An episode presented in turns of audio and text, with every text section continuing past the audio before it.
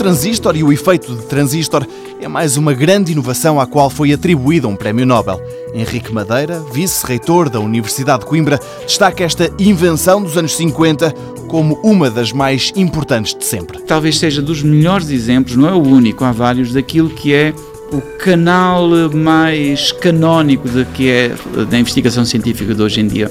Estamos a falar de uma descoberta física feita por físicos que dá origem a uma tecnologia. Os transistores vieram substituir as antigas válvulas como dispositivos eletrónicos e que tiveram um progresso avassalador e que são responsáveis pelo mundo como nós os vemos. Tudo o que é informática, toda a eletrónica, tudo, os carros.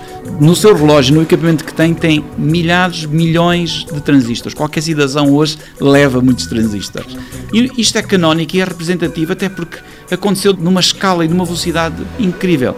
Em 1956, estes três investigadores tiveram o Prémio Nobel e no final dos anos 60, o meu pai, que era um simples funcionário público, comprou o primeiro rádio a transistores.